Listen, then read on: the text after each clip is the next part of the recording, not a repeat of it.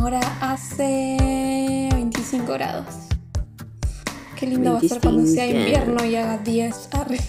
Ay, qué hermoso, man. Qué Que lindo haga tipo dormir con menos acolchado. grados. Arre. Oh.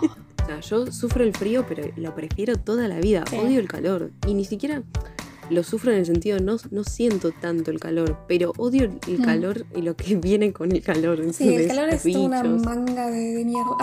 una manga de mierda que era. ¿Puedo empezar este episodio cantando algo? Eh, ¿Alguna vez te detuvo que te diga que no? Eh, no. Bueno, Bueno, voy a empezar a cantar. ¿sí? Está bien. Una canción que dice: Muchachos. Me imagino igual. Ahora nos volvimos a ilusionar. Quiero ganar el tercero. Quiero el Oscar levantar. ¿por qué el tercero igual? Porque es el tercer Oscar que ganaríamos. Ah, mira, es verdad. Pensé que Eh, eran los premios de la película. Solamente quería dejar por acá eh, dicho que estoy muy orgullosa de que Argentina en 1985 gane, eh, haya ganado el Golden Globe y que nada, quiero que gane el Oscar. Y la verdad que tenía miedo porque supuestamente eh, yo no las vi, las que competían eh, eran re buenas, así que nada. Y vi que en la, en la prelista de los Oscars vi que está Bardo y dije, "Mm, miedo. Acá no estaba, Todavía no vi Bardo. acá no estaba Bardo. Pero Bardo es muy Es muy particular igual también, Les supongo. re gusta a ellos, pero bueno, no sé. Y pero ese tipo de películas, las que son medias bizarras, no, no, no suelen ganar el Oscar. Es muy cinematográfica visualmente, ¿entendés? Entonces Sí. por eso, pero no sé. Y bueno, pero ganará algo de arte quizás. O... O sea, pensé que ganó Birdman mejor película. Siento que este estilo de películas argentinas sobre... es como muy típico que ganes. es como ya... Sí, sí, sobre golpe de estado y todo eso. Está bien, igual coso, El secreto de sus ojos no es... eh, Bueno, pero es en esa época también. es como todo el mismo contexto. Y la otra, la historia Sí, sí, oficial. sí. La historia oficial es terrible. El 13 de febrero eh, hacen un almuerzo con todos los nominados y los Oscars son el 12 de marzo.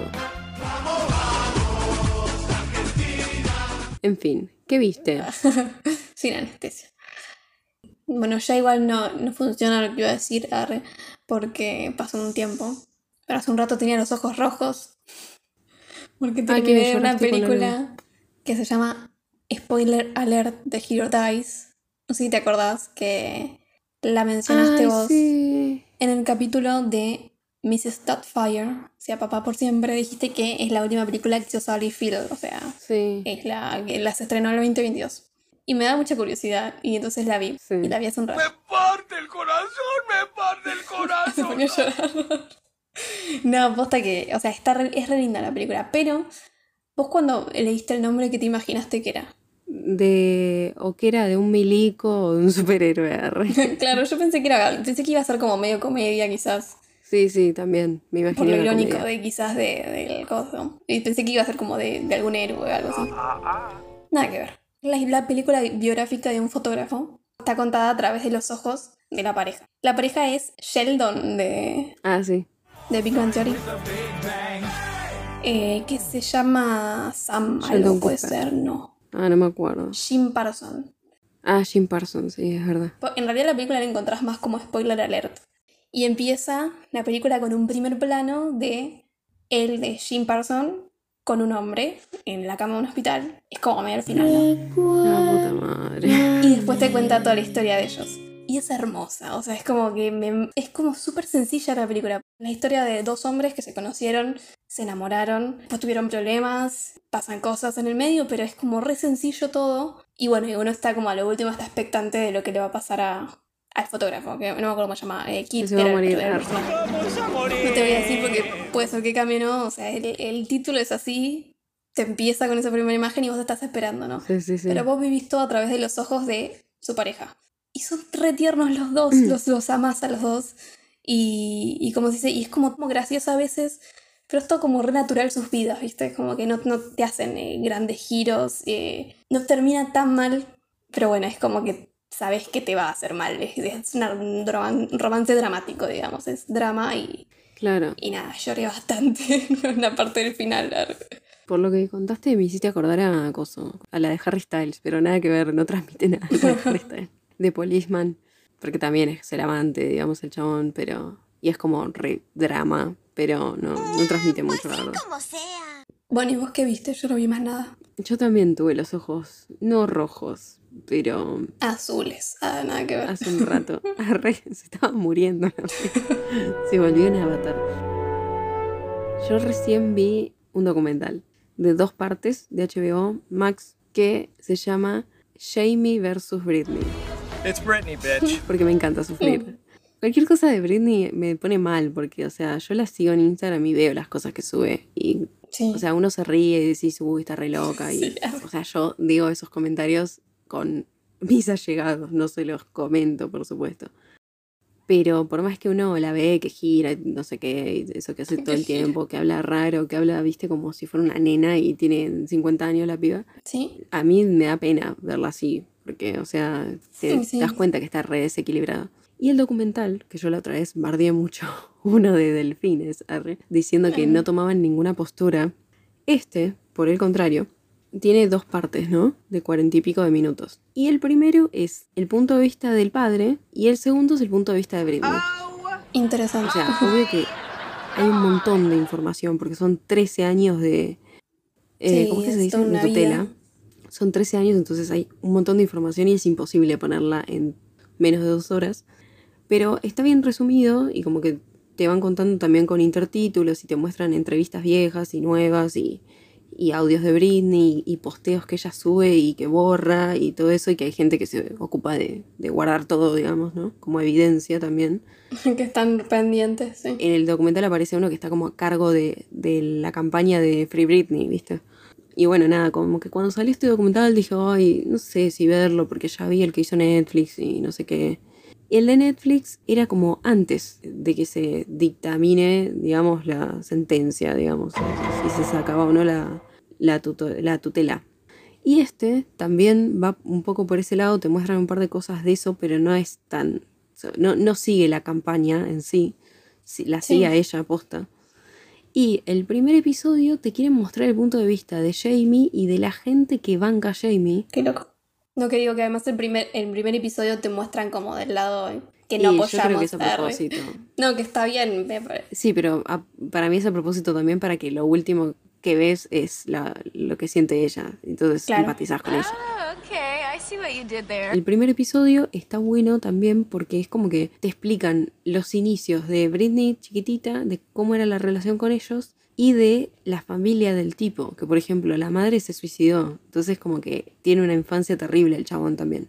Entonces como que al no cuidar su mamá de él, él quizás quiso cuidar a su hija de más, ¿entendés? Es lo que plantean, ponele. Como que ella empieza, bueno, a, a desbarrancar y muestran que se pela y todo eso, y ahí la, la internan y todo eso, que fue terrible porque mandaron una ambulancia a la casa, fue todo un circo mediático. Sí, me acuerdo tanto. Yo nunca llegué a empatizar mucho, ni con el primer episodio, pero llegás a entender el, el punto, ponele, porque decís, bueno, el chabón está traumado por su infancia, capaz, y ya de por sí era frío con los hijos. Y cuando ella se empieza a descontrolar, ahí le ponen la tutela. El tema es que después ves el segundo episodio desde el punto de vista de Britney, y Britney dice, mi papá ya hablaba con abogados hacía meses, Sí. lo estaba planeando antes de que ella se, se pele. Sí, se fue la excusa. no tiene sentido desde el punto de partida de decir tipo, ¿cómo vas a darle la tutela a alguien de la plata de una persona que es multimillonaria si sabes que el tipo hizo fraude y cosas, tipo, o sea, si el chabón se la patinaba, o sea, es todo muy sucio, ¿viste? Muy sucio. Las tutelas encima se ponen eh, como a largo plazo a un año. Entonces el chabón todo el tiempo la renovaba. Claro, igual te debería tener como todos comprados. Esa Un es la. equipo esa es- Enorme de. tendría un montón de, jueces, eh, pero Sí, de más, porque para que. está mal. Todo este maldito sistema está mal. no tiene sentido que vos decís, eh, le están diciendo que no está capacitada y la tuvo haciendo tours eh, todos estos años. Y la piba hace unos shows de la concha de la lora, o sea, ¿cómo no va a estar capacitada para tomar decisiones de su vida? O sea, más allá de la plata, de su vida, tipo, no la dejaban casarse. Por eso, me, tipo, terminé de verlo y estaba tipo... Porque es como que te da pena, boludo. Tipo, la ves como tan Sí, frágil. no es una historia. es una historia horrible, la verdad. Sí, lo loco es eso de que Es la historia de alguien que, no sé, o sea, que es alguien famoso que escuchábamos sus canciones, o sea, o escuchábamos sus Sí, que canciones. en siempre fue, viste, Que veías los videos y te, sí, era como la... Sí, toda esa imagen y después te entras lo que hay atrás. Y lo- que eso es lo que más me parte el corazón, que decía, mi mamá también aceptó esto, porque ellos toda la vida se llevaron mal, se estuvieron por Sí. separar un montón de tiempo, pero mi mamá pudo hacer algo y no hizo nada, y quien apoyó que él tenga la tutela fue mi, mi mamá. Y ella dice, lo primero que me dijo mi papá después de que se, que se afirmó lo de la tutela, yo me quejé de algo no me acuerdo qué dijo en el, en el coso, ¿no? Pero dice que ella se quejó de algo y que el padre le dijo, a partir de hoy yo soy Britney Spears. Qué feo. Pero bueno, pa' tipos como tú. Arre, Temón. Digo, más allá de, de lo que dice la letra y de que estamos todos, qué carajo. Igual, qué carajo entre comillas. Shakira siempre hizo eso. O sea, siempre monetizó sus rupturas. Porque, o sea, te aviso, te anuncios para An- Antoñito. O sea, siempre lo hizo. Vi que todas ponían, ay, Taylor está orgullosa. Taylor, ¿qué?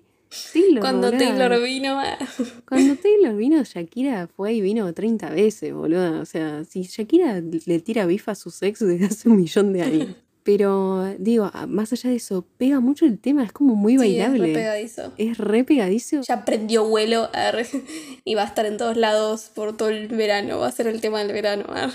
O sea, el tema del Ah, año, pobre. En un momento era Ah, te no, clavo la sí, sombrilla, ahora es el verano no del se canta 98. desde arre, que- Eso no, eso no se canta, boluda, desde que yo tengo 12.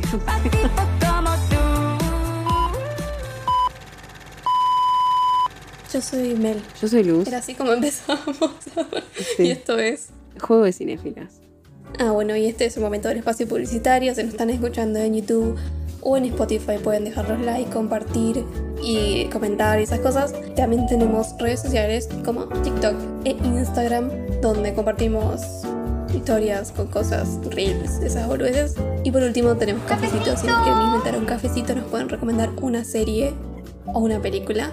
O simplemente por el amor al arte. Es bienvenido. Gracias. Vuelva pronto. Vuelva prontos. Arre. Eh, Estamos en el episodio 38, parte 1, para hablar de Teenage Mutant Ninja Turtles. Turtles. Me encanta, es como re difícil de decir. Arre, Teenage suena bien. Mutant. A ver si lo puedes decir rápido. Teenage Mutant. No, no puedo. Más rápido. Teenage Mutant Ninja Turtles. Turtles. Tine- Me encanta decir Teenage. turtles. Ay, lo quiero decir rápido. Teenage Mutant Ninja Turtles. El es ninja re es difícil. complicado. El Teenage, es Teenage Mutant. No, igual Teenage Mutant también. Teenage Mutant Ninja Turtles. Teenage. Mutant. Aparte de Mutant. Teenage Mutant Ninja Turtles.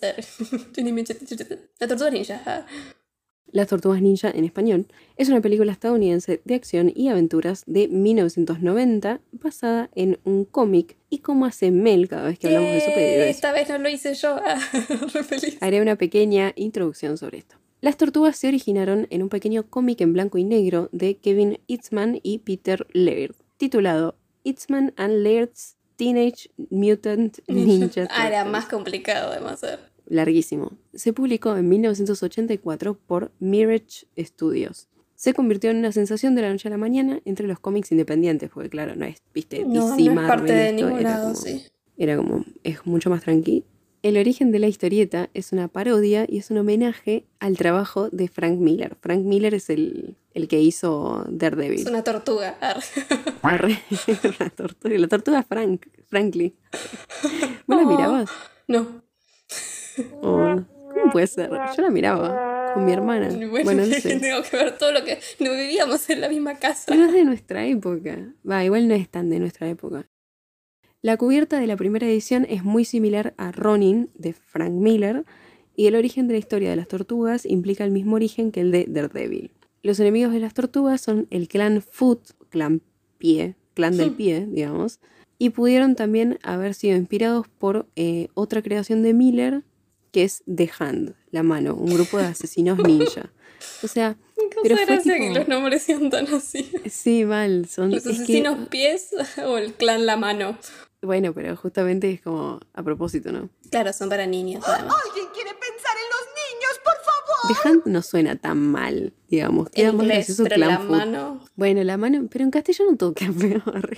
o sea, era esto, una parodia, digamos. O sea, no, no se pensaba que iba a pegar y al final pegó. Es que es demasiado Claro, Era ridículo. demasiado ridículo, pero Que se pegó. te pega, que se te pega y nunca La primera despega. edición fue anunciada antes de su publicación en una guía de cómics, la cual consiguió mucha atención de los fanáticos de historietas cómicas. Tanto que la primera tirada de 3.000 copias se vendió al toque y se incrementó el valor comercial. Re loco eso, boludo. Qué loco, Se ¿no? suponía que en esa época no había internet. Ah. Sí, o sea, como que iban todos al diariero. Re loco. arre. ¿Y cómo se enteraban que había un, Y bueno, un boludo. nuevo pero... cómic en el barrio? Yo, yo viví en una época que no había internet igual, pero no sé, no la Pero recuerdo. no te acordás, eh, claro. Eh, es como ahora cuando sale una colección de, de La Nación, ponele, que es como que... Yo me entero por Instagram. Ah, igual es verdad, yo también. ¿Viste? Welcome to the internet. Pero bueno, si vas al, al diario, al Claro, diariero, quizás, quizás lo ves, la gente ves el salía- primero Sí. y después ves la, tenés la guía, ¿entendés? Entonces sabes cuándo va a salir más o menos, yo qué sé. Esto capaz que era así también. Que la gente salía como tipo eh, un paseo, como no tenías internet, era, era ir a, a la cosa de cómics, Claro, nosotras, porque vivimos como en Gran Hermano. con cámaras por todos lados también. Acá es una moda media nueva, pero allá comiquerías Sí. hay desde siempre, ¿viste? Acá es algo medio raro, ¿no? Tenés una comiquería en todos lados. Comic Store. Entonces se, se vendió súper rápido. Se suponía que el cómic iba a ser solo una parodia de una sola edición, porque era una joda. Pero el éxito de las Una ventas joda que hizo que. Claro. El éxito de las ventas hizo que eh, se haga una serie de continuaciones. El éxito también condujo a un incremento de popularidad en los cómics en blanco y negro, porque claro, ya habían salido de color y la gente empezó a leer de nuevo de blanco y negro, re loco. A mediados de los 80, cuando otras pequeñas editoriales intentaron sacar también parodias de animales antropomorfos, esperando obtener beneficios rápidos, pero la mayoría no se vendieron, porque no eran tortugas. Tampoco. A través de los años, los cómics de las tortugas ninja han inspirado cuatro series separadas y varias historias alternativas, culminando en TMNT, volumen 4 en blanco y negro que comenzó su publicación en 2001 y continuó hasta la fecha de 2005. Sin embargo, sufrió ventas escasas y poca publicidad. O sea, se ve que los más nuevitos de los do- 2000 y pico ya no tenían tanta... Es que es siempre lo mismo, aparte. O sea, no, nunca leí un cómic de las tortugas ninja, pero es como que siem- siempre la misma historia. Archie. Comics tuvo los derechos de publicación de cómics basados en la serie de animación de, de 1987. Estos cómics de aventuras TMNT Adventures dejaron de seguir la historia del programa de televisión después de la edición número 5 y desarrollaron sus propios argumentos de la historia. Me encanta, pues está basado en la, en la serie y después hicieron que se le cantó el orto, básicamente. sí, eh, Mientras que la serie de televisión de 1987 tenía mucho más humor, la encarnación de los cómics de Archie eran temas más oscuros, más violentos y mira. exploraban temas como la muerte, conflictos religiosos y problemas medioambientales. Resarpado, ¿no? es Archie. Porque en el 87, Y además unas tortugas, ah, ninjas. claro, tortugas ninjas que hablan de la muerte, yo qué sé. La serie de cómics de Archie fue publicada entre el 88 y, el, y 1995. Hoy en día, así, hoy yo. en día hablarían de, de sorbetes. De sorbetes, sí. Y de cepillos de dientes de bambú. Se hizo una serie de televisión de dibujos animados que fue re popular, que se emitió desde 1987 a 1996 con 193 episodios y 10 temporadas. Zarpado. Sí, mal. Bueno, igual no, no sé si es tanto para una serie. No, si es para chicos. De dibujitos. como. Sí, claro. Sí, sí. Digo zarpado y yo vi Friends y The Office y Modern Family, o sea. Y todos al mismo tiempo, arre. Esto sí, mal.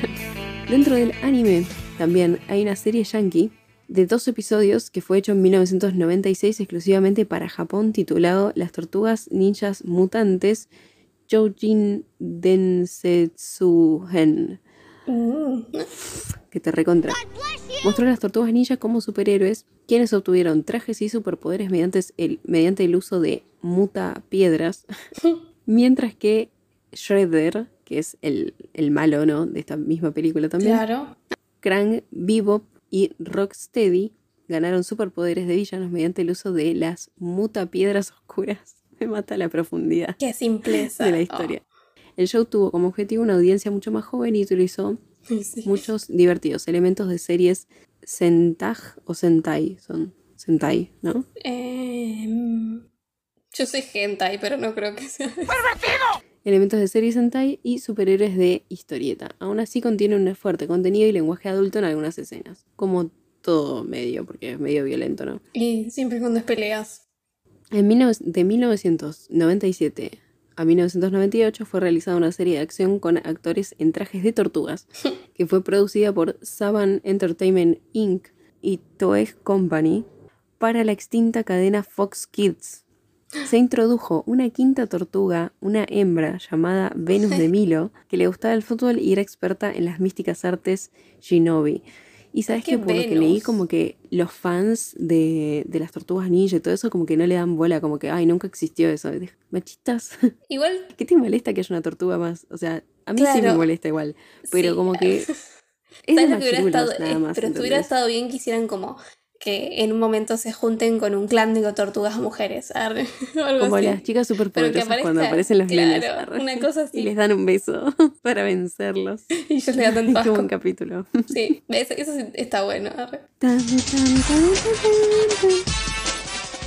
El 8 de febrero de 2003, 4Kids Entertainment revivió la franquicia de las tortugas ninja adolescentes mutantes en un bloque de programación de Canal Fox. La serie de 2003 fue producida por Mirage Studios, o sea, los que hicieron originalmente el cómic. Sí. Una serie original de Nickelodeon, Teenage Mutant Ninja, Ninja Turtles, Cada vez es más difícil. me va a agarrar un algo, boludo. Fue estrenada el 29 de septiembre de 2002 en Estados Unidos con el episodio Rise of the Turtles. Me encanta que siempre hay un Rise, es como son todos iguales los títulos Sí, de los superhéroes. En esta serie fueron utilizados algunos villanos como Krang o el Rey Rata, que habían desaparecido para la serie animada de 2003.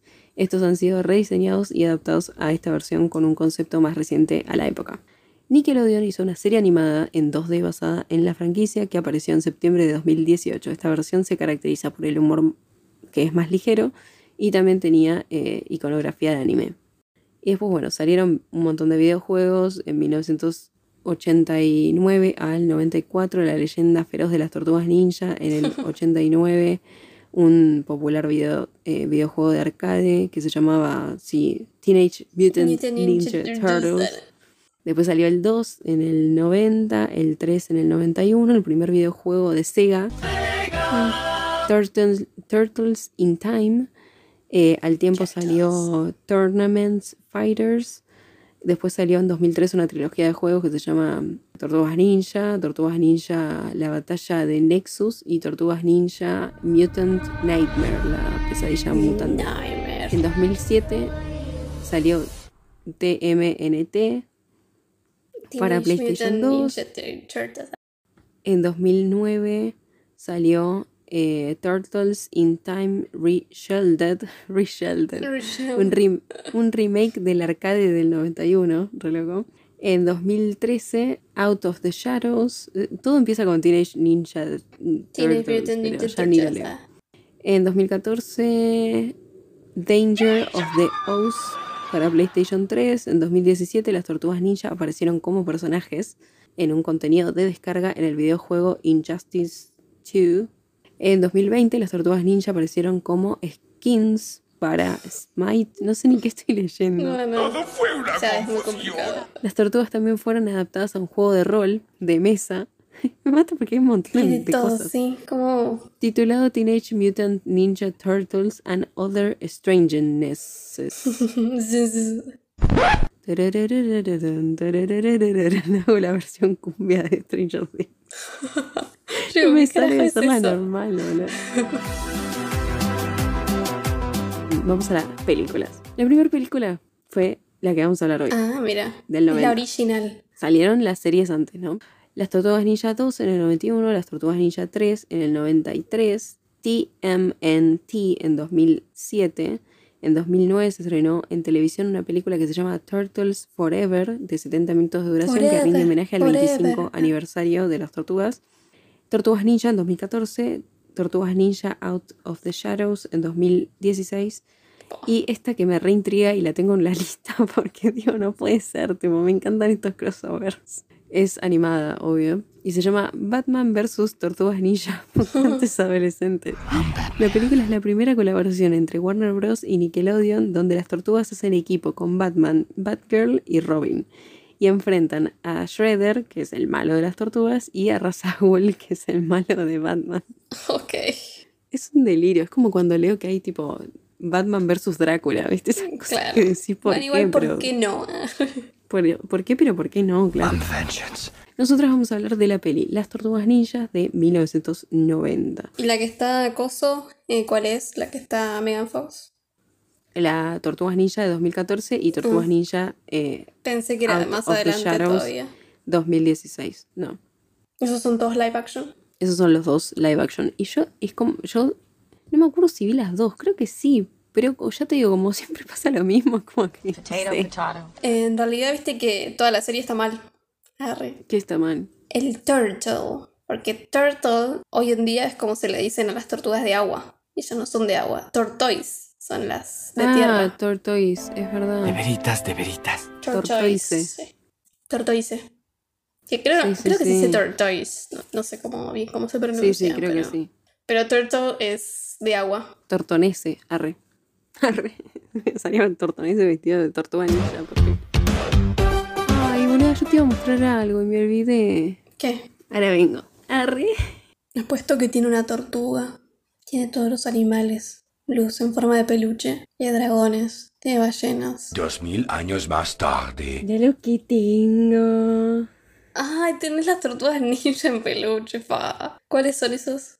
Me tenés que decir vos el nombre. ¿Quién es el No naranja? tengo ni idea. No. Ah, tiene una. M. Eh, Michelangelo.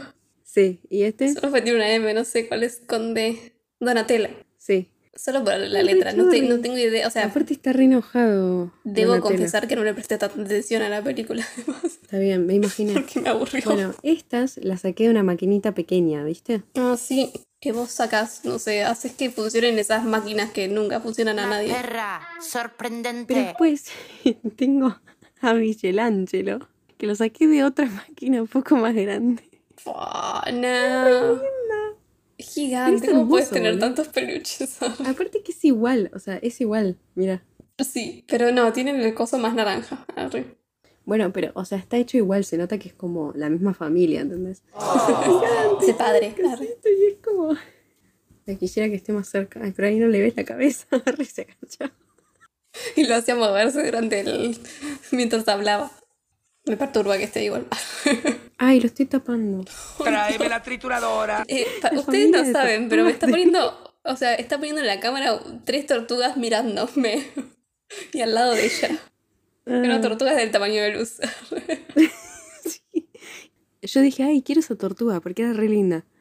Y, y dije, no, esto es re pesado, no va a salir. Pero claro, es re livianita. Entonces la agarré de la cabeza y salí Sí. al toque, pero al toque, Como primer tiro. esa- esas máquinas no funcionan, no sé cómo. O sea, para mí que. Agente, No sé, hace agente. trampa. Ah. Entonces yo saco la tortuga y como que no iba a andar con la tortuga en la calle, Y en Carlos bueno, Paz. sí, podés. Entonces estar. dije, bueno, la llevo al hotel porque estábamos a dos cuadras. O sea, voy con mi papá al hotel y paso con mi papá de nuevo por el lugar y vimos que agregaron otra tortuga. Entonces dije, ¿y si intento sacarle una a mi hermana? Y se la saqué. Y voy y se la llevo y me dice, ¿qué haces con la tortuga acá? ¿No la ibas a dejar en el hotel? Le digo, pero esta es para vos. Después empezaba a regalar por todo Carlos Paz. a ver, tortugas. ¡Ay, qué fabulosa! Volviendo al tema, mientras te miran, arre. Sí, muy perturbador. Igual las otras están Eh. mirando como la pantalla de la, el coso. El que está atrás me está mirando. El que está atrás está, Está- mirando. Igual si está planeando te mata a vos, no a mí. Arre. Nosotras entonces vamos a hablar de la película de las Tortugas Ninja de 1990 que dura una hora 33 minutos. Y ya te cuento que desde entonces la cinta fue el film independiente más taquillero de todos los tiempos Arre. hasta que la sacó The Blair Witch Project, que la superó nueve años después. O sea, no entiendo La cómo. más taquillera de, pero de film independiente. Pero sí, de siempre. Ah, de film independiente. Hasta ese entonces. Después le sacó el puesto Blair Witch. Igual no había más nada, ¿no? No, boluda, pero fue un furor esto, ¿eh? O sea, por algo hicieron una trilogía y después Sí, siguieron haciendo cosas. Supongo. Eh, bueno, tenemos taglines y son aburridos. Heroes in Half Shell. Shell. Héroes en mitad. Eh, no me sale cómo traducirlo. Eh, Con la mitad del caparazón. caparazón. Sí. No tiene sentido. Lean, green and, and on the screen. O sea, flaco, verde Y en la pantalla. Sí, malísimo. Y no They tiene are sentido. No tiene sentido. They No. are mean, ¿Por qué? green, and on the screen. Bueno, igual Mean Green no es como. Bueno, no sé si es por Grinch, pero no es como algo. Sí, no está mal. Lin igual no sabía que era flaco. Lin. L-A-N. Lean, sí, Lean. Sí, es como. No flaco, pero es como. Sí, una, un DM o Sí, flaco. como. Sí. Hey, dude, this is no cartoon. Ah, pero sí es un cartoon. Arre. Ah, bueno, no la película. No, no es un cartoon. Eh, es como. Eh, amigo. lo volví a re. Eh, Eh, amigo, amigo, esto no es un dibujito. Arre. Sí. Bueno, Malísimo. ¿quién. La dirección de esta película está a cargo de Steve Barron, que fue camarógrafo sin acreditar en nada más y nada menos que Superman de 1978. Ta, ta, ta, ta, ta, ta, ta. En 1984 dirigió Electric Dreams. En el 90 esta película. En el 93 Coneheads. Coneheads. Ah, los de que tienen los. cabeza de cono, boludo. En el 96, y se nos relaciona con un capítulo, el primer capítulo del año, dirigió The Adventures of Pinocchio, que es tipo esa versión que es horrible, ¿Por qué lo como re un nene real, pero con Mm. la nariz eh, horrible. En 2001, Mike Bassett, England Manager. En 2006, Choking Man.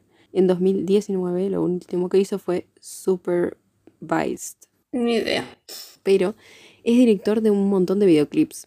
Por ejemplo, Cuts Like a Knife, Run to You y Heaven y Summer of 69 de Brian Adams.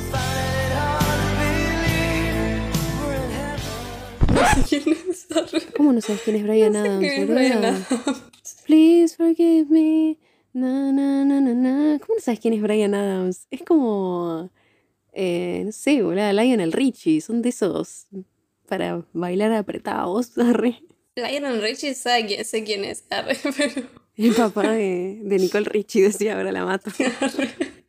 No, lo debo conocer, pero quizás no, conozco, no conocía el nombre del. Dirigió también el videoclip de una canción que dice así. Y anoté la letra. Y no me acuerdo, no me acuerdo el ritmo. Lela, Pero lela, lela, lela. Te lo debes acordar. There's, there's such a sad love deep in your eyes, a kind of pale jewel, open and closed, within your eyes. I placed the sky within your eyes. No, No. ¿Ese es el, ese es el estribillo? no, es como empieza. Nah, entonces no me acuerdo. There's such a sad love deep in your eyes, a kind of pale jewel, open and closed. ¿La sabéis la canción? Yo sé que canto mal y vos sos cantante. Déjate de decir eso todos los capítulos. Maldita sea. Se llama As the World Falls Down. No me suena. Daddy Bowie, boluda, de laberinto. No cabe duda que es un estúpido. Ah. No, no, me, no, no, no, la, no la escucho en el cerebro. Es la que bailan ellos. Pero ¿cómo es el estribillo? Ay, la puta madre, boluda, lo vas a hacer buscar. Mira, tiraste a todos tus tortugas. Ay, no, porque encima no se deben poder. Levántense solas, a ver. Arre, les habla más. ok, arre. Un día voy a traer una tortuga. Y le voy a poner Donatello, porque es mi favorita, mi tortuga favorita. ¿Cuál es tu tortuga favorita? Tuyula, la mía. ¿Cómo se llama? Tuyula. ¿Tuyula? Cuenta la historia de Tuyula. Sí, tú, contala. Había una vez una... Ah, porque es de Tuyú, de Mar... Mar sí, Tuyú, eh, viene ¿La de Mar contaste, Tuyú. boluda? Puede ser. Hoy, hoy es oportuno. ah. Ya está hace más de 20 años en mi casa. Y la encontramos en Mar del Tuyú. Y yo no apoyo el hecho de tener eh, animales más salvajes. O sea, gatos y perros, sí, porque bueno, ya están como domesticados y medio que nos necesitan. Pero bueno, en ese momento Tuyula estaba siendo atacada por perros y se la estaban queriendo comer allá en Mar del Tuyú. Ella estaba toda mordida en el caparazón y como con un poco de sangre, pero como que no llegaban a, ma- a matarla porque era difícil, porque se escondía. Quiero taparme los ojos, pero no llega. Está haciendo que quién es ese Michelangelo Ah, se tape los ojos. Y nada, entonces la agarramos. Y hoy en día Tuyula es, es un personaje, arre. Ustedes si no creen que las tortugas tienen personalidad. les debo decir que sí, arre. Como me mira a la mañana antes de que le dé comer, arre, con una sacada de, que me quiere matar, arre. Es muy graciosa. ¿Y le enseñaste artes marciales? Mm, puede ser, arre. No, no sé si ella sabe hacer artes marciales, pero si le cerrás la puerta y ella quiere entrar, te la abre. Me mata. No, no, amo, amo las tortugas, no sé. Después de haber cantado al pedo porque Mel no reconoció la canción, hizo el videoclip de As the World Falls Down y de Underground, que tienen, son las dos canciones de Labyrinth, que hablamos en el, creo que es el episodio 2 de este podcast, que nos debe dar cringe hoy en día. Sí, pero bueno, no lo pienso importa, escuchar nunca. Todo esto nunca pasó, caballeros. También hizo el videoclip de Potential New Boyfriend de Dolly Parton. Dolly Parton, sí sabes quién es. No, ah, sí. La madrina La, de. la madrina de Miley. No sabía que era Dolly Parton, ¿viste? Burning. Up de, de Madonna. ¿Sabes quién es Madonna? Arre. Y después hizo un videazo que, se- que suena.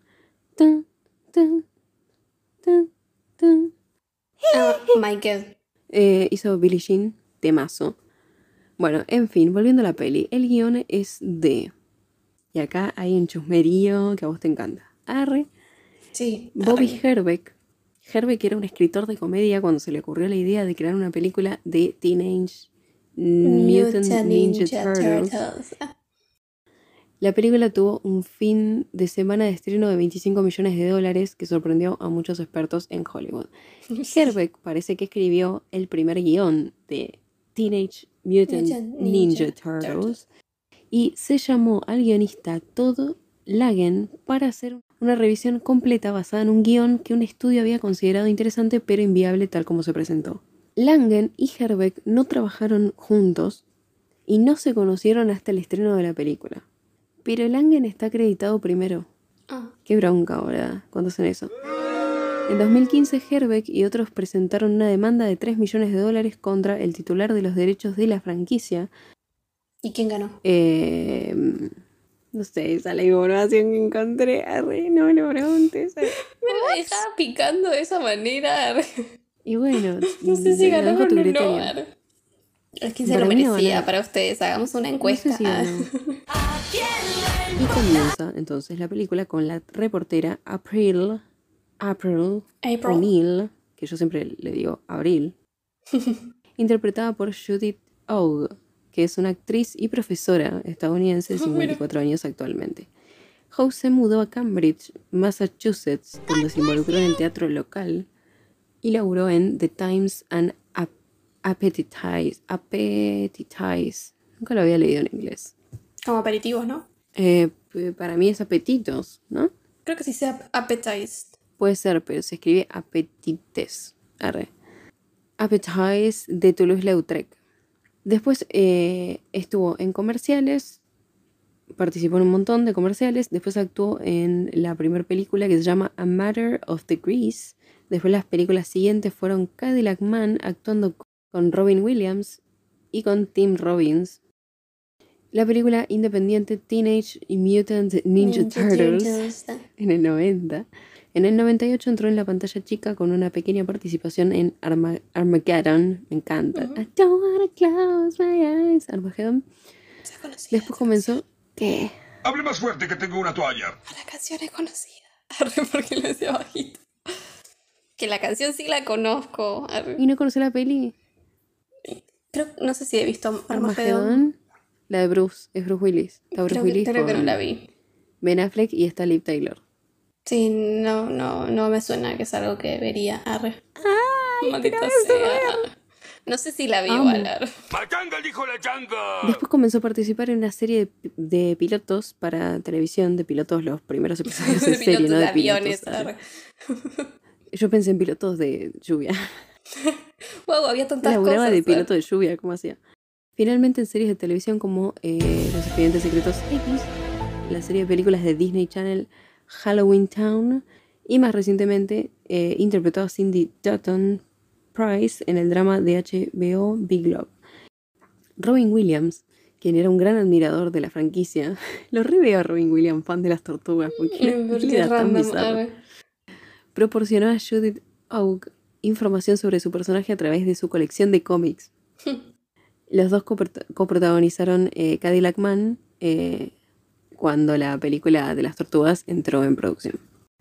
Y para el papel de Abril, April O'Neill o Se Abril, pensó otra persona. había otras personas, adivina. No ¿verdad? Imposible, creo. Al menos, menos para esa época. Tira Se un nombre, a ver. Se me ocurre más. Más grande. Susan Sarandon pensé. No, boludo, Es muy Susan grande. es re grande. arre. Por eso. Una salió con Antonio Banderas. Arre, me encanta Uy, tirar pero vos chismerío. tenés el chisme, yo no lo sé el chisme. Melanie Griffith. No, no la conozco. Una es recurrente y susurra. Nicole Kidman. Sí. Así no era Nicole Kidman, no me quedaba opciones. Porque... Una es hermana de Nicole Kidman. Eh, em, Hechizo de amor. Eh, ay, no me acuerdo el nombre. Bueno, sé quién es, si es esa. Sandra Bullock. Ahí está, no me salió el nombre. Una es. Hay más. Sí, un montón. Sea. Aún Una hay es Jennifer más. Beals, que no sé quién es. Otra es Lorraine Bracco, que no sé quién es. Brooke Shields, que esa es conocida. Sean, Sean Young, que no sé quién es. Una es la tía de Peter Parker en las películas nuevas de Spider-Man. La nombramos en algo acá, pero no me acuerdo en qué, en qué película la Sally nombramos. Field. No, la nueva, nueva, la última. Una joven. Ah, Una joven sé quién May. es. Pero no sé el nombre de la actriz, pero sé Ah, quién bueno. es. Sé la cara, le estoy viendo Tomei. la cara, ahí está. Sí, sí, que es re bonita. Sí, es re linda. Y otra la nombramos en Navidad. ¿Qué ven? No. ¿Qué otra cosa? ¿Qué vimos? Ah, eh, coso. ¿Coso? Ay, Dios, porque además tengo que pensar nombres y no me acuerdo. Para, yo lo sé. Una deuda con la sociedad más tarde. No, no, no, no, no, llega el agua al tanque. Borracho por siempre, boluda. Por eso, pero. eh, ay. ¿Cómo era el nombre? ¿Por qué lo recé, boludo? ¿Por qué? Me causa, me causa gracia porque me haces acordar a mi papá. Nosotros tenemos un juego de cine que es de tipo responder preguntas. Sí. Le hago preguntas de gladiador que las sabe todas y se le hace una porque se pone nervioso. Es que no, yo, o sea, es, es como que mi cerebro funciona así. Hay momentos que me, me acuerdo cosas random y otras veces que cosas que nombro todo el tiempo me las olvido, ¿entendés? Bueno, pero borracho por siempre, boluda. Pero ahora estoy pensando. Wakanda por Ni siquiera la vi, Wakanda. Como que ya está bloqueado el cerebro, pará, yo puedo. Winona, ahí está, Win- Winona Ry- Ryder. Bueno, una Rider, sí. Wakanda Forever. Wakanda forever. Leave me up. Costó. Igual no, como que no me daba el. Ya que era muy joven. Bueno, igual no sé. No, no está mal la, la cosa. Sí. ¿De cuándo era Edward? ¿No era del 90? Bueno, pero ella tenía como 17, 18. Bueno. No sé igual esta chica cuánto tenía. Pero parece de 30. Pero Claro, seguro eh, tenía además 20. tenía el estilo muy. Winona parecía más joven, en- al menos en el joven más de tijera. No me digas que no me veo bien. Abril investiga la aparición de una secta que se llama El Clan del Pie. Una organización de criminales enmascarados especialistas en artes marciales. Tienen armas blancas y que luchan al estilo ninja. Este Food Clan está dirigido por una misteriosa figura llamada Shredder, que usa máscara y habla como si estuviera usando respirador. Yo soy tu padre. Tan, ¿Qué, era lo que es Luke? Soy, yo soy tu padre, ¿no? O no, no es así. O todos piensan que es mira. así, no es así. Es así. Yo soy tu padre. Arre. no me da la voz. No. Una noche a Abril la atacan. Y acá puse, interrumpí el relato para poner que las tres periodistas que se ven o se mencionan en la película llevan el nombre de un mes, abril, mayo y junio, porque es April, April, May, May, and June. June. ¿Cómo a los, Originalmente- a los estadounidenses les gusta usar nombres de meses? Mal. Porque acá abril sí, pero después ya está, no hay nadie que se llame septiembre. Sí, o junio. Es como, igual June es re lindo nombre para mí. Pero. Me hace acordar a Jude. Hey Jude. Hey, Jude. Y a Jude Law. Oh. Originalmente, Steve Barron deseaba replicar el estilo de mono de April O'Neil en los primeros cómics de Mirage. Arre, porque lo nombraba todo así, ¿qué le pasaba? La caricatura de las tortugas ninja de 1987, y con mono no me refiero al que hace uh, uh, uh, uh, eh, mono lo que tenía puesto, ¿no? Ah. El aspecto iba a parecerse más a la caricatura de un mono de color amarillo y una gran cabeza de cabello rojo, a diferencia de un mono verde y cabello castaño. Que está, no sé, ¿qué dije? Sería como enterito, ¿no? Como un enterito. Sí, pero se le dice mono. Sí, claro, pero decís mono y yo estaba pensando en mono. En uh, uh, uh, Y después empecé a pensar en Kate Blanchett, que hacía la, la voz del mono. Chao, papá. Sin embargo, Judith Hong encontró el mono horrible y la idea fue rechazada. El impermeable amarillo que usa April, April, April. April, al principio de la película es un homenaje al mono amarillo que usa en la caricatura de 1987. A Abril la atacan, pero cuatro sombras anónimas pelean con los malos y la rescatan. Digo sombras porque ella no los ve, entonces como que son... parecen como los, los de... Sí, todo el principio de la Arre. película te hacen como así, como que no se ve. Aunque vos ya sabes porque fuiste a ver una película que se llama Ninja Turtles. arre. Aparecían, viste, murciélagos. Yo no entendí bien la película. Cada uno de estos héroes tiene armas blancas, ¿no? Uno de ellos tiene un sai, un arma de origen asiático. Su forma básica es la de una daga sin filo, pero con eh, una ¿Para punta. funcionaba? Ah, es la Pero que es como puntiagudas. puntiaguda, chiquitita. No. Sí, sí, sí. Con eh, protecciones laterales, que también son puntiagudos y unidos a una empuñadura. Empuñadura, no sé hablar. Y unidos a una empuñadura. Empuñadura. Ese héroe pierde uno de sus sai, porque son dos, usa de a dos, y la reportera lo guarda como evidencia. Como que dice, uy, recorcholis. Recorcholis porque es para niños. ¿ah? Cuestión que estos cuatro héroes son cuatro tortugas, todo muy normal. Sí. Tortugas antropomórficas que viven en las alcantarillas junto con su padre, ponele, adoptivo, que es Splinter, y es nada más y nada menos que una rata gigante. Niño asqueroso. El otro día vi una rata en la calle que era gigante, pero no, Y no hacía. Splinter. No, tenía una La profesora en la, en la escuela que le decíamos Splinter. Era re igual, boludo, tenía el pelo igual. Qué y era feo. como así, hablaba despacito. Era re tierna. Se necesitaron tres titiriteros para operar Splinter, que era un títere. Ah, mira qué lindo. Kevin Clash interpreta al títere mientras que las expresiones faciales son controladas a distancia por otro titiritero. Qué difícil decir titiritero. Y los brazos son controlados por el titiritero que trabajaba junto con Kevin durante las actuaciones del títere. Tres tristes tigres comen trigo en un trigo. Muy bien. Pa- Estas cuatro tortugas tienen Pab- nombres. Yo dije mal. ¿Qué? Iba a decir Pablito clavó un clavito, pero ya lo dije mal en dos segundos. Pablito clavó un clavito. ¿Qué clavito clavó Pablito? Turn down for what? No era una competencia. arre. Estas cuatro tortugas tienen nombres que son re especiales. ¿Te diste cuenta? Sí, son de pintores. Ah, Es obvio, boludo. Michelangelo, Donatello. Los otros no sé. arre. ¿Y qué más? Eh, ay, no me acuerdo los nombres de todas. ¿Cuántos son las tortugas? Cuatro, boludo. Para saber cuántos tengo que pensar. Eh, El naranja es Michelangelo. El violeta es Donatello. El rojo ¿Con qué letra empieza? con R. Robert. Roberto. Como mi gato. Rafael. Rafael y. bueno, es el- Rafael, no sé quién es. Y el azul ¿Con qué letra empieza? con L.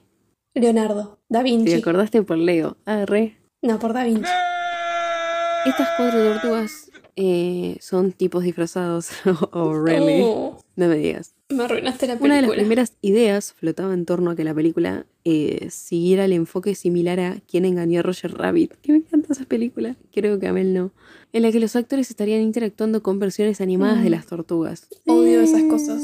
Rari, a mí me encanta. No me gustan. No sé por qué. Para nada. Por eso amo Space Jam. Odio Space Jam. No te la voy a resolver.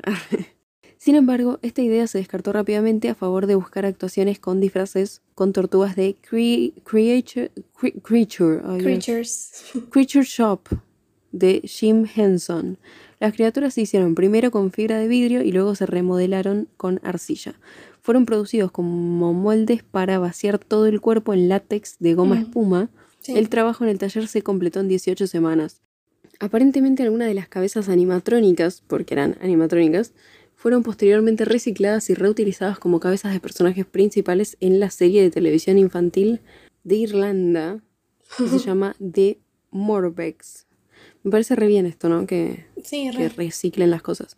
Al comparar las tomas de cabeza de ambas producciones, los Morbex claramente comparten las mismas formas de cabeza y cráneo que las tortugas, pero ahora con un pelaje de colores brillantes en lugar de una piel de tortuga suave. Una piel de tortuga suave. ¿Sabe cómo sabía que era sabe? Debido a que las escenas interiores en Wilmington se filmaron cerca de un aeropuerto eh, que estaba por ahí, esto presentó problemas para que las cabezas animatrónicas controladas por radio de los artistas de las tortugas recibieran señales de la torre de control, lo que provocó que sus expresiones faciales entraran en espasmos involuntarios. Me imagino, viste, un avión cayéndose. Sí, todo una porque querían tortuga- hacer una tortuga. No, hablar. ah. Sí, claro, yo re preocupados. Ay, están haciendo espasmos las tortugas. Y mientras, Mayday, Mayday. Claro.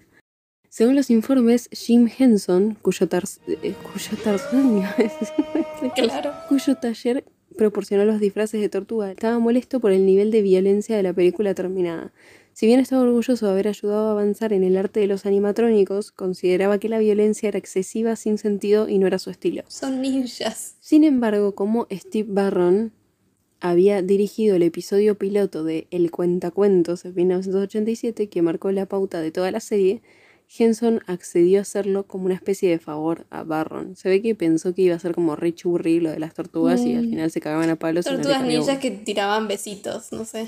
Mil besos, mil besitos. mil besos, mil besitos. La última película, live action, con la que se asoció a Jim Henson, el dueño del lugar este, fue Tortugas Ninja porque se murió un mes después del estreno de la película, un mes Y y, ni medio. siquiera le gustaba. Y mal, qué sensación fea.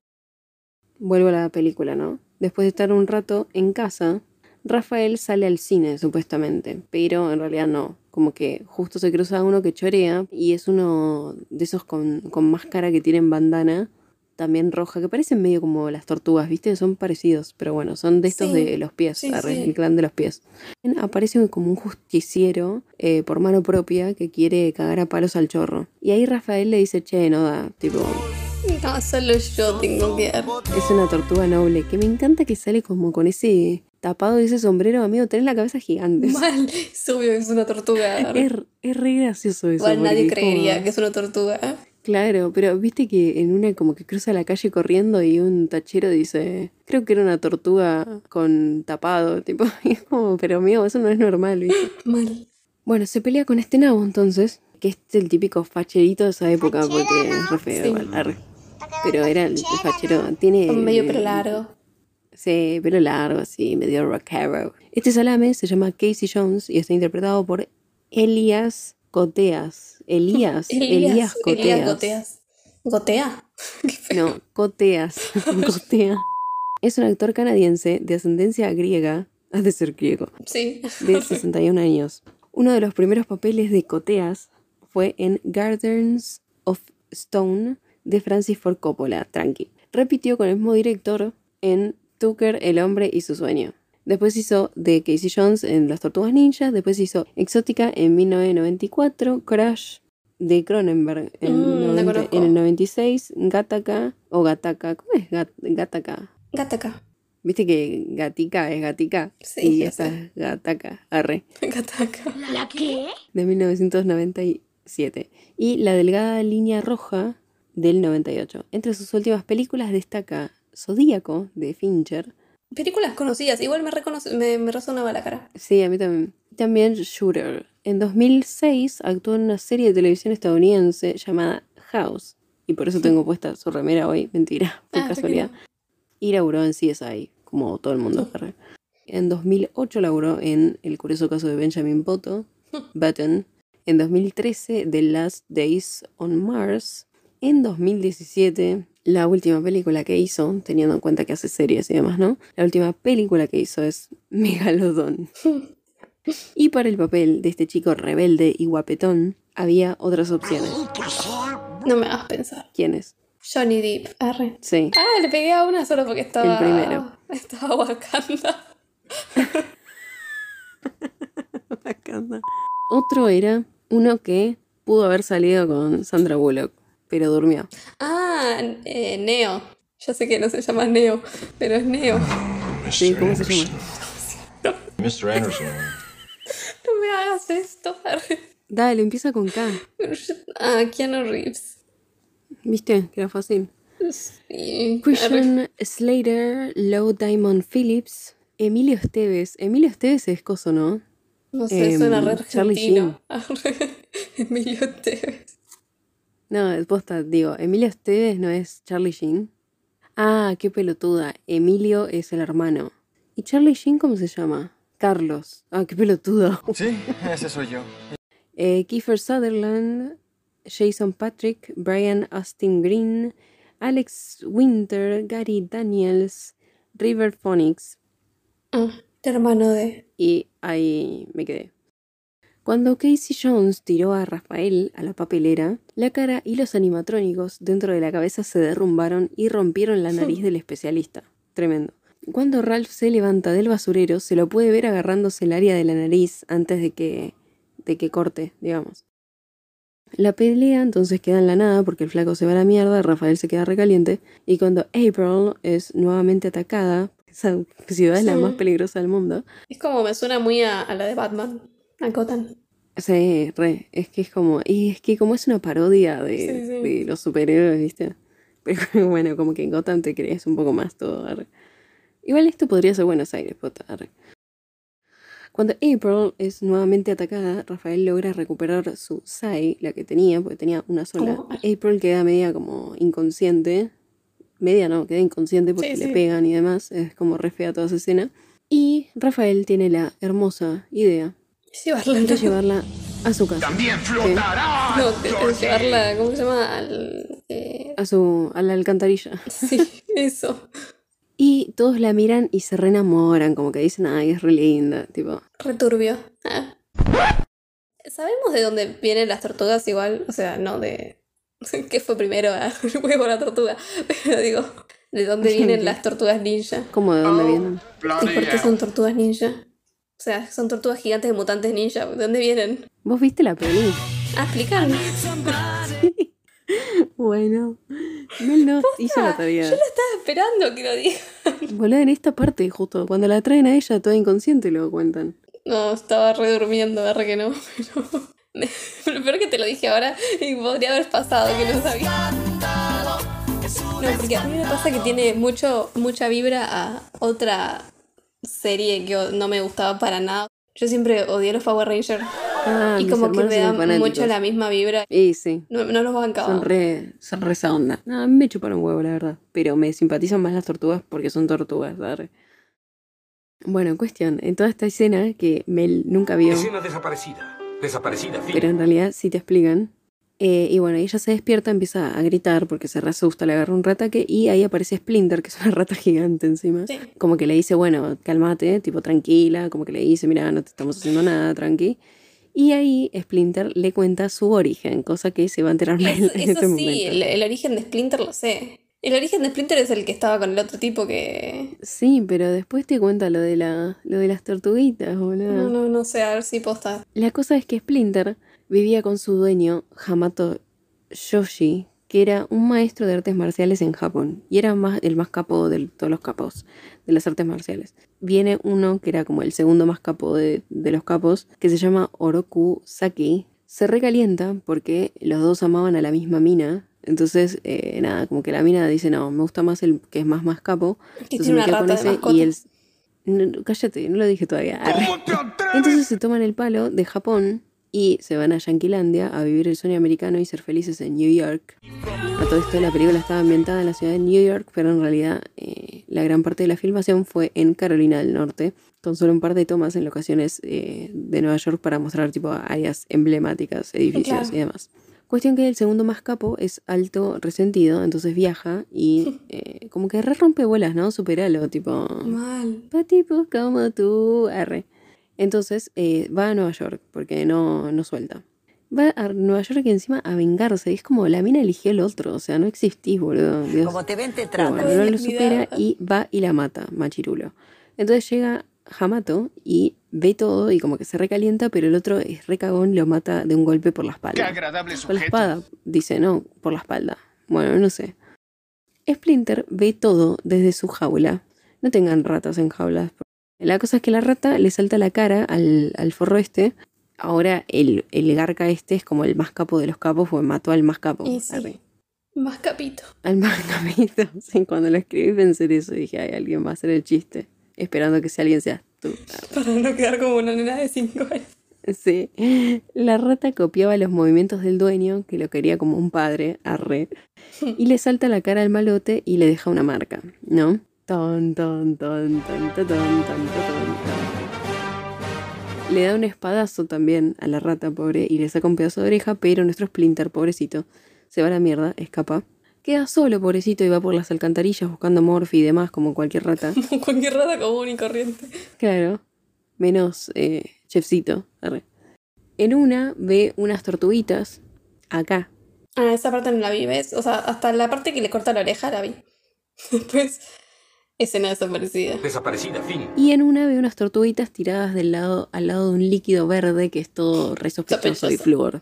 Y dice, uh, lo tomamos a. Y cuando va a sacarlas de ahí, él también se mete en el líquido sin querer. Todos los bichos como que tocan ese líquido y les pinta evolucionar. Nuestro destino.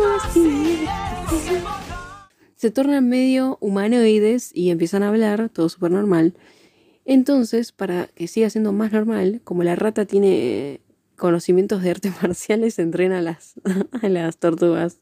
Son tortugas. Es genial Mutamos historia. y seamos ninjas. Sí, no, espera- no esperaba que tuviera sentido.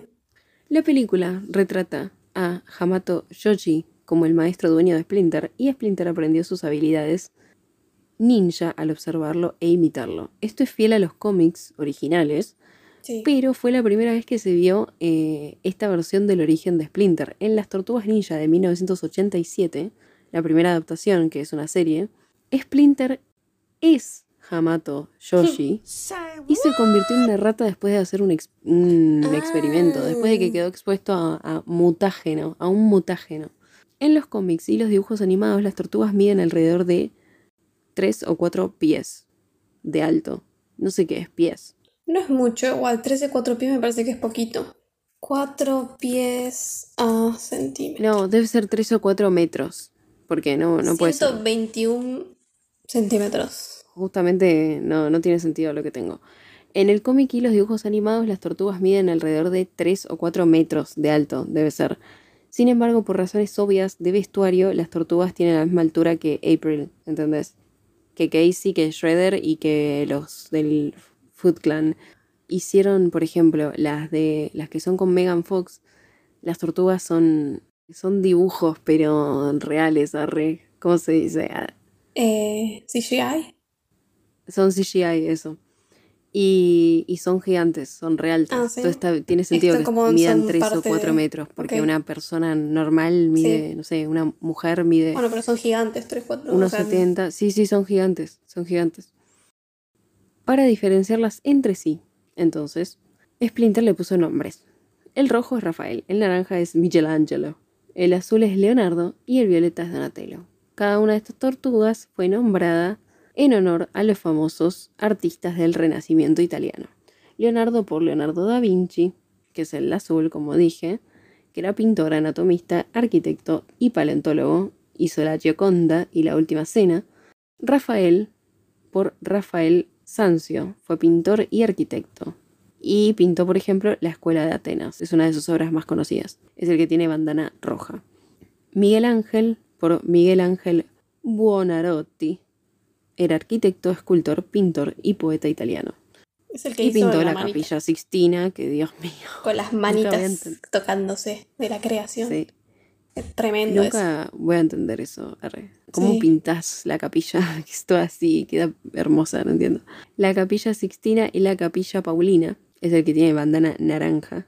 Y Donatello, por Donatello, Sí. artista, pintor y escultor italiano que hizo el David, María Magdalena y Judith y Holofernes. ¿es? Judith y Holofernes, no sé cuál es, pero es una de las más conocidas. Y tiene la bandana, la bandana violeta. Dance, dance, dance. Abre tu mente. Los actores que interpretaron a las Tortus son Josh Pais como eh, Rafael, que es el único actor que retrata física y eh, del- Ah, que está metido dentro del físicamente y la voz a la misma tortuga. Todas las demás tortugas son interpretadas por actores de cuerpo y de voz distintos, sí. porque claro, tenés que saber artes marciales.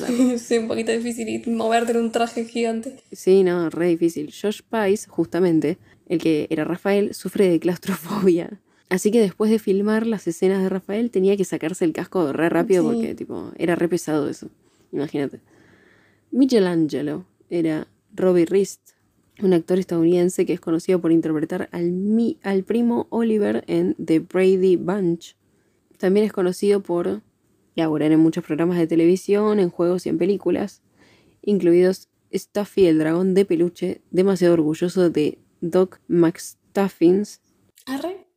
Star en Balto, Maroda en Final Fantasy X, Ah, Final Fantasy. Yoshi Akimichi en Naruto y en Casey Jones también, porque hay una película de 2011 que se llama Casey Jones. Además, él y el director Anthony Ferrante proporcionaron música para la película Yarnado y el tema principal de la franquicia Yarnado. Donatello es Cory Feldman, que dijo que le ofrecieron solo 1.500 dólares para hacer el trabajo de voz para esta película y Cory aceptó creyendo, Que iba a ser una mierda. creyendo a los productores que le dijeron que era solo una pequeña película independiente de bajo presupuesto, Bueno, esperando igual. que tuviera éxito moderado en VHS. Si tenían suerte, la película terminó recaudando millones de dólares en taquilla. Pobrecito. Déjame tocar una canción triste para ti en el violín más pequeño del mundo. Es un actor de 51 años, eh, de cine y televisión, actor estadounidense, se hizo conocido durante la década de 1980 en papeles como Los Goonies, Jóvenes Adultos, Stand By Me, Gremlins y No Matarás al Vecino. Siguió trabajando y le fue bien, parece, porque, arre, lo último que hizo fue Yarnado 3. Oh, hell no. En 2015, en 2018 hizo Corbin Nash y en 2020 Truth, The Rape of Two Corys. Ni idea. Ajá. Me flashea como hay gente que es como re estrella en Hollywood y hoy laburan charnado, ¿viste? Como que antes estás wow, que laburaban en todo. Jugando un montón a Jack Nadar. Este 2023 la tenemos que ver. Ay, boludo. Y hablar de Jack Yo te juro que vi la mitad y no pude. Igual nada, nos cagamos de risa, lo podemos hacer, pero. Leonardo es Brian Tochi, un actor, guionista, director y productor estadounidense de origen japonés. 59 años tiene actualmente, como Brad, que Dios mío, ¿cómo está Brad? Sea, lo puse acá para que digamos, chananana, porque Sí, boludo, no, hace mucho no lo nombramos tanto. no, no, tallado por los mismísimos dioses del nórdicos. A ver. ¿Por qué? Su primer papel, eh, volviendo a Brian Tochi, No, empezaba a nombrar la filmografía. de- se ponía a hablar de Brad. Su primer papel fue como artista invitado en la serie He and She. Después laburó en Anna and the King, El Clan Chan, que ahí estuvo con Jodie Foster, zarpado.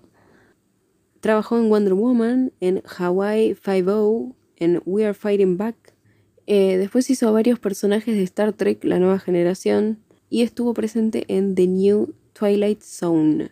Brian Tochi y Robbie Rist, que era la voz de Michelangelo, son los únicos actores que aparecieron en las tres películas de acción de las Tortugas Ninja, porque los demás como que se las tomaron. Por otro lado, Splinter es Kevin Clash, Kevin Jeffrey Clash, de 62 años, que es titiritero, director y productor estadounidense. Interpretó y expresó a Elmo en eh, Plaza Sésamo. dónde vives? De 1985 a 2012 interpretó también títeres para Laberinto, Dinosaurs, Ubi y varias producciones de los Muppets. En Shumanji hizo las voces con efectos especiales en el 95. En el 2018 hizo The Happy Time Murders y en el 2019 hizo The Dark Crystal Age of Resistance. Entonces las tortus la acompañan a April a su casa y ella los invita a comer pizza y amigos para siempre porque a las tortugas les encanta pizza. pizzas. Y este será el momento en el que digo que mis hermanos eran fanáticos y que acá habría un lugar que decía que tenían las pizzas de las tortugas ninja. Y mis viejos los llevaban siempre porque mis hermanos se ponían re densos y decían, vamos a comer la pizza. O sea, ¿entendés que ellos se creían que era la pizza Sí, que comían sí. las tortugas de ninja? Era como muy tierno. Igual creo que Y en el las tortugas ninjas comen de Domino's, que es como una marca reconocida de Estados Sí. Unidos, ¿eh? pero acá no existe. ¿eh? Y era un lugar que iban ellos, viste como en Burger King te dan la te dan la coronita esa de cartón, si vas. Sí. Bueno, a ellos les daban los antifaces de las tortugas. Entonces tengo fotos re bien igual. Se re bien. Pizza Hut participó en una campaña de marketing de 20 millones de dólares vinculada a la película, a pesar de que no Domino's Pizza Ah. se utilizó como colocación de productos en la propia película. Los artículos incluían publicidad en prensa, radio, televisión y varios cupones de descuento. Me encanta Re contradictorio campañas así. ¿Por qué no Domino's? Sí, lo sé, boludo. En paralelo, el clan de, de los pies, arre, conoce a las tortugas y están como re enojados, arre. Shredder eh, ordena que sean localizados y exterminados y ahí tira la de I'm your father. Arre, pero se lo dice a todos. Danny Pennington es un delincuente juvenil y es el hijo del jefe de Abril. Eh, se ha integrado al clan y le revela a Schrader que la reportera es amiga de las tortugas porque lo ve. Esa noche Rafael, estando de visita con los demás en la casa de Abril, discute con Leonardo y va al techo, que me encanta porque siempre discute con Leonardo, y va al techo donde es emboscado por los miembros del clan de los pies, quienes lo golpean hasta casi matarlo. Después atacan al resto en el departamento. Casey, que vio desde lejos el ataque a Rafael, se une a la pelea contra el clan y ayuda a las tortugas a huir con Abril y el moribundo Rafael. Pero ninguno puede evitar que Splinter caiga también eh, en la pelea, en el quilombo. Tras huir eh, de la ciudad se esconde en una casa en el campo, eh, donde están muchos días, y Rafael está como re moribundo. Sí, está en una porque bañadera. Está como en ¿no? la, en la, sí, está como en la bañera y con agüita. Siento que es como, Sí. no sé. Sí, Porque es una agua. tortuga, arre. Dale tierra. no importa. Pero es una turtle. Capaz que era una turtle, no una tortoise. No, pero no tienen, tienen el caparazón como tortoise. Mm, Ah, Sí. Y pero las patitas de tortoise. Aunque todos están convencidos de que Splinter está muerto, porque bueno, cayó como en la pelea, digamos, entonces como que están re de luto, digamos. Un día mientras Leonardo medita, logra conectarse con Splinter, me encanta, que es prisionero del clan. Prisionero de un error. Es que soy prisionero de un error. Esa noche los cuatro hermanos meditan juntos para lograr entrar como en trance y hablar con Splinter, que Splinter se proyecta extracorporalmente Es ante ellos para felicitarlos. Eh, y como que dice que no solo habían dominado las artes marciales, sino que tenían tipo Tenemos una conexión. ar. una guía, re, control mental. So that we're all connected. Estaban conectados por el amor. Oh. Entonces, bueno, eh, Splinter dice, bueno, che, eh, estoy acá encerrado, voy a palmar. Adiós. Y se marchó. Y ya terminó la película. Las tortugas dicen, che, está vivo, vamos a buscarlo, pues estaban ahí re tranca palanca, arre, porque decían estaba muerto. O sea, se lo llevaron, no es que lo viste, cómo lo mató, viste, pero bueno. Cambiaron. Igual te- estaban viviendo en un lugar mucho mejor, ¿no? Porque Sí, boludo, era re linda. casa la de Ah, y a todo esto hay medio como unas miraditas entre Abril con, con el Casey, arre. Sí, que en una le está haciendo masajes y como que se pone como medio hot la cosa y pasa Sí, las sí. tortugas. Y es Es random. raro. Muy random. Bueno, mientras Dani, el hijo del, del jefe de Abril, tiene una charla profunda con Splinter. Que era rara la relación igual. Entonces. Sí, bueno, pero es toda muy resolutiva, ¿viste? La película. Es Mm, muy sim- simple, arre. El pibito habla con Splinter y como que Splinter lo hace entrar en razón y le dice no seas malo. Por ello, cuando Schrader da la orden de que sea asesinada la rata, el joven ayuda a Casey, que aparece Casey en un momento, para liberarlo y para huir. Porque Casey estaba como durmiendo en un auto y ve que el pibe sabe dónde viven las tortugas Sí, y lo persigue y todo eso. Etcétera. Las tortugas atacan al clan entonces y ganan, pero llega Vader, Schrader, Zorg, Zorg, el de Toy Story. No, igual sí, es como una parodia de Becca. Es, es una parodia, claro. Bueno, pero este también sí. es una parodia de, de, de Darth Vader, es igual, boludo. Hasta dicen sus frases. Eh, bueno, como que están todos en bolas. Arre.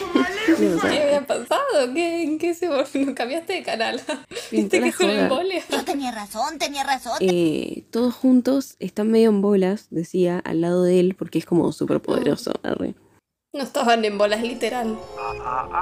Para ayudar a disimular los engorrosos y lentos que eran los disfraces de las tortugas, las escenas de diálogo se filmaron a 23 cuadros por segundo para que cuando se reprodujeran a la velocidad normal de 24 cuadros por segundo parecieran un poco Por más uno solo igual. Mal. Igual no, sí, no, no se ve bien, o sea, no, eh, como que se nota que es medio lento lo que, cómo Sí. se mueve la cara. Por la misma razón, las escenas de lucha se rodaron a 22 o 23 fotogramas por segundo también. Schrader se dispone a asesinar a Leonardo, pero aparece Splinter para desafiarlo, revelando que él era Nadie la se mascota de. Yoshi y que Schrader es en realidad Oroku. Wow. Al ver a la criatura, que desfiguró su rostro, lo ataca sin pensar, pero el anciano lo supera, obvio, en habilidad, sí. y con un solo movimiento lo pone a colgar al vacío, y eh, Schrader prefiere intentar apuñalarlo, pero bueno, se cae a la calle, ¿no? Dentro de, de un camión de basura y es re tierna la escena porque Casey desde abajo activa el compactador de la basura y se puede ver como el casco del chabón es aplastado por la prensa, o sea, nada, qué hermosa enseñanza. Y es verdad. Porque, boluda, es como, es re fuerte, ¿no? Tipo, lo, ma- mataron Siempre- re aplastándolo. Siempre es lo mismo, ¿viste? En las cosas así como de héroes que los Sí. matan como re indirectamente, pero los están Sí, matando pero igual. igual, después directamente Casey aprieta el botón para Sí. aplastarlos un montón, ¿viste? Pero Sí, bueno. sí. La película termina cuando los jóvenes ex integrantes del clan de los pies arre, cooperan con la policía para eh, terminar con toda esta banda, ¿no? Las tortugas se reúnen con su maestro, que está hecho mierda, Splinter, ¿cómo carajo hace, no? Y April inicia una relación con Casey. Eh, entonces Abril se chapa a Casey y parece que eh, mientras se están chapando, Donatello grita 9.95. 9.95 es la, la canción de Spankadelic que se pone al final de la película. Ah, es como que él la activa. El presupuesto fue de 13.500.000 dólares, más o menos. La recaudación fue de 135.384.756 dólares. El primer fin de semana de estreno en Estados Unidos y Canadá recaudó 25 millones y pico. Y la recaudación en todo el mundo, total de todo, fue 202 millones 84 mil 756. Ah, qué loco, de, de 13 millones nada más. Zarpado. Mal, tuvo un éxito terrible. Bueno, ¿Y, por algo cuánto le dieron más. de plata al, que, al otro? 1200, 1500 dólares. No. Obvio. Qué ganas de morir. Pero bueno, si firmaste un contrato, cagaste. Tráeme la Estuvo nominada como mejor película fantástica y, los, y también como mejores trajes en los Academy of Science Fiction, Ah, sí. Fantasy and Horror Films en el 91, pero no ganó. Ganó el BMI Film and TV Awards, premio a mejor música por John Dupress. Me encanta esto ahora. Eh, ganó el Kids Choice Awards, Kids, re tierno, como estrella animal favorita. Oh, Ay, que es un tortuga. Este no es tan tierno, arre. En los Yoga Awards ganó como el peor film extranjero. hace mucho no teníamos esos de ganar peor. Sí, re malos. Sí, me Después pena estuvo esos. nominado como el mejor, la mejor película de entretenimiento familiar eh, dramática en los Young Artist Awards, pero fue nominado, no, no ganó. Los actores que interpretaron físicamente a las tortugas también tuvieron cameos en la película. Josh Pice, quien interpreta a Rafael, interpreta a un pasajero en la parte trasera de un taxi justo después de que Rafael salta sobre el capó del taxi. Michelin. Sisti, que interpreta a Michelangelo, interpreta al repartidor de pizzas que lleva la pizza a la alcantarilla de las Ah, tortugas. ese, ese. Tiene como un papel. O sea, con palabras y todo. Tiene. Sí. Liv Tilden, que interpreta a Donatello, interpreta al mensajero Foot, al mensajero Pies, que se encuentra con Abril en la estación del metro. Y David Foreman, que interpreta a Leonardo, interpreta a un pandillero en el almacén durante la pelea de Casey con Tatsu. No se le pidió a Judith Ogg que repitiera su papel de Abril en las secuelas de la película porque ella misma se quejó de la película. Dijo que la violencia de la película era un montón y que no, que no le gustó. Pero Así que en las próximas películas... Y nos dicen a nosotros generación de cristal. Arre, yo me meto en la generación de cristal. Creo que Sí, yo ya sí. Te cerraron el cristal hace mucho. No importa, maldito sea. April en las siguientes está, está interpretada por Paige Turco. Hacia el final de la película, uno de los punks callejeros le dice al jefe de policía eche un vistazo al East Warehouse en Learnman Island. Los creadores de las Tortugas Ninja fueron Kevin Eastman y Peter Laird. Oh, okay. What La editora de la película, y este es el último dato que tengo, era Sally Menke, conocida principalmente por colaborar en todas las películas, creo, con Quentin Tarantino. Es la editora de Quentin, viste que es el- la La ama, preferida, siempre, sí. Siempre Sí, la sí. nombra. Bueno, es, es esta. Y esta y este fue su debut cinematográfico. Trabajó en esta película. Y después pasó ninja. a trabajar Y con... lo más gracioso es que leí que eh, medio que la querían echar porque no les gustó el trabajo. Por eso no la llamaron para hacer la 2 y la 3. Ah, Porque no les gustó. Y Bueno, después les hizo cabe. editora de Tarantino. Bitch, please. Mal. Venía a rogar a Tortugas Ninja. Arre. Bueno, mi puntaje arre, es un 3. Porque para mí es una peli entretenida. O sea, si la ve- veo con ojos noventosos, Noven- Noventosos, arre. arre, si la veo con ojos noventeros, arre, sigo diciendo noven. Para mí es una buena peli, qué sé yo. O sea, es muy para nenes. Es, Sí, sí, es el yo mismo ni, formato. ni le presto atención igual, por eso. Claro, qué sé yo. O sea, es que uno no le presta atención. Yo me la puse a ver y. Igual la vi, o sea, le presté atención, pero como que. Y me hice arre. Arre, sí, me vestí de tortuga. No puse a, a Michelangelo a verla conmigo. Te tendría que haber puesto conmigo, pobrecito. No digan cómo vivo, por favor. Estas imágenes de las tortugas ninja, primero que es como la más. eh, la más famosa. O sea, esos trajes son los más famosos, digamos. Sí. Segundo, Francia. Arre. Así que bueno, nada, eso opino. O sea, es una peli muy de esa época, muy para los niños de esa época. O sea, entro a ver las reviews. La gente que ama esta película porque creció viéndola, obvio que le ponen cinco estrellas y corazón, ¿entendés? Es lógico. No me interpela tanto porque yo no crecí viendo las tortugas ninjas, pero les tengo cariño por ahí, por mis hermanos. Las más actuales las vi, alguna que otra cos- cosa vi. Esta no sé si la vi, por ahí vi la 2, la 3. Eh, no sé, no me la acordaba tampoco, pero es como que siempre es la misma historia. Sí, o sea, sean las imagino. nuevas o no. Entonces es como tan básico que. Es como que viste uno y viste todo azar. Así que bueno, eso fue todo, amigos. La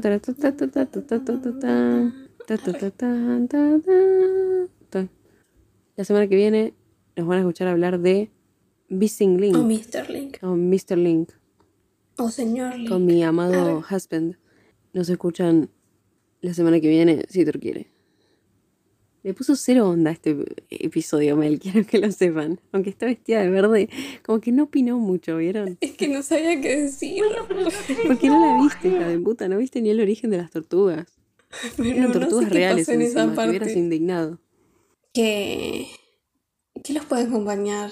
Que las pizzas los acompañan. No, boluda, que las tortugas, si son re No, tiernas. ¿por qué las tortugas? Porque son re lindas. Son tortugas gigantes, ¿sabes? me perturban un toque. Arre. La pizza es algo más normal, es algo más llevable a todos lados, arre. Que los pintores del Renacimiento los acompañen, arre. Ah, re. Que Da Vinci les pinte la Mona Lisa en el... Adiós. Sí, te quería Chao. mostrar la escena. Bye. ¿De cuál? La escena de- de, Escena desaparecida. No ponía toda la escena, ¿viste? Desaparecida, fin. Esto fue Juego de Cinéfilas. Encontrarnos en YouTube, Facebook Instagram y TikTok. Como arroba Juego de Cinéfilas. Yo soy Mel, me pueden encontrar en Instagram en arroba m.rem, rem con doble E. Y yo soy Luz y me pueden encontrar como arroba Sirena de Comarca. Nos encontramos la próxima semana.